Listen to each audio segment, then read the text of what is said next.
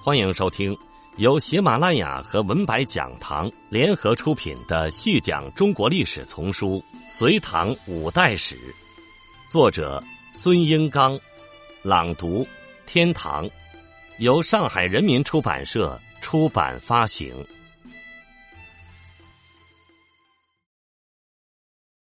第二十二集：中宗时代的政治问题，除了皇权继承问题。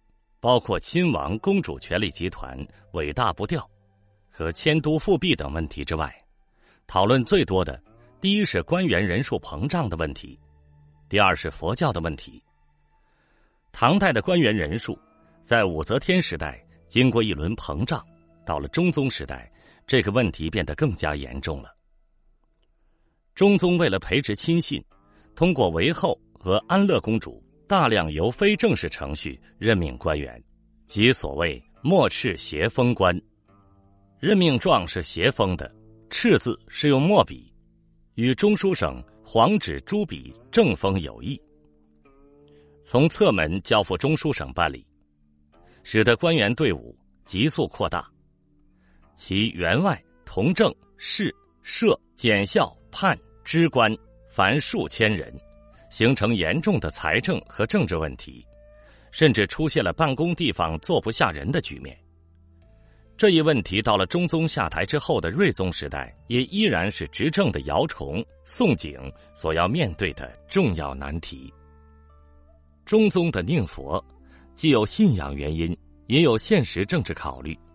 但是到了景隆二年（公元708年）之后。要求彻底改变五州残留政治势力和消除五州政策，恢复太宗体制的呼声高涨起来，反佛的声音也越来越大。此时的重要政治僧人，身为中宗和韦后器重的圣善寺、中天寺、西明寺三寺寺主慧范，他同时还有银青光禄大夫、上庸公的头衔，也因为压力被削黜回家。会范是主持中宗时代佛教工程的主要人物，这些工程让国家财政为之虚耗，因此遭到一些大臣的攻击。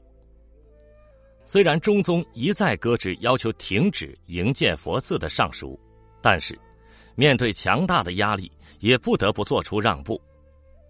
景隆三年（公元709年），也就是在中宗去世之前的一年。兵部尚书同中书门下三品韦四立，中书令萧志忠上书极力抨击将国家财政大量花在佛教上的做法。虽然中宗拒绝他们的建议，但是也不得不解散内道场，做出一些妥协。真正的佛教政策转向将发生在皇权从中宗系转入睿宗系之后。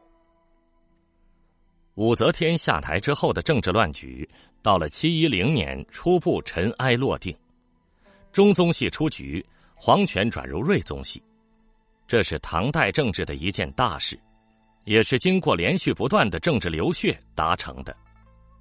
通过极端的宫廷政变的形式，唐代政治核心的权力结构发生了逆转，以中宗、武三思为后为代表的势力。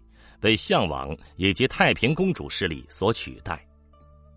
首先是景隆元年（公元707年）七月，因为安乐公主想当皇太女，视太子李重俊为眼中钉，而韦武势力飞扬跋扈，每下制敕，多因事推尊武士而排异皇家，终于激起李重俊铤而走险。参加李重俊兵变的主要是李氏亲王和亲李氏的将领，如成王左金吾大将军李千里及其子天水郡王李喜，左羽林大将军李多作，将军李成况等。从人员构成看，是典型的皇权对唯武特殊贵族的一次进攻。李重俊是储君。李成况、李千里及其子天水郡王李喜都是宗室。李多作是忠于李唐的功臣。此次政变虽然没能成功，但却是整个政局的转折点。武三思、武重训等主要武士成员被诛杀殆尽，形势开始朝不利于武为贵族的方向发展。从性质上说，这是皇权和特殊贵族的斗争。李重俊兵变之后，虽然中宗听信武维集团大臣，比如宗楚客的告发，认为项王涉嫌参与了李重俊的政变，但是因为宰相萧志忠的劝告，没有追查。但是双方的关系已经日趋紧张，贵族大臣纷纷选边，经历了李重俊政变的冲击，原先追随武威势力的上官婉儿也临阵变卦。投向项王和太平公主一边。第一，他立祖中宗和韦后立安乐公主为皇太女的做法；第二，在中宗死后，他草拟遗诏时写进了项王辅政的语句，为项王上台奠定了合法性基础。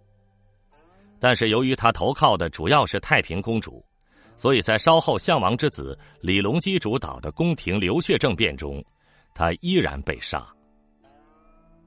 景龙四年（公元七一零年春），中宗突然死去，韦后垂帘听政，拔擢韦氏子弟，掌握禁兵。五月庚子，项王子李隆基联合刘幽求、葛福顺等，获得羽林军的支持，杀死韦氏将领，突入宫中。韦后逃入飞骑营后被杀。武韦家族子弟。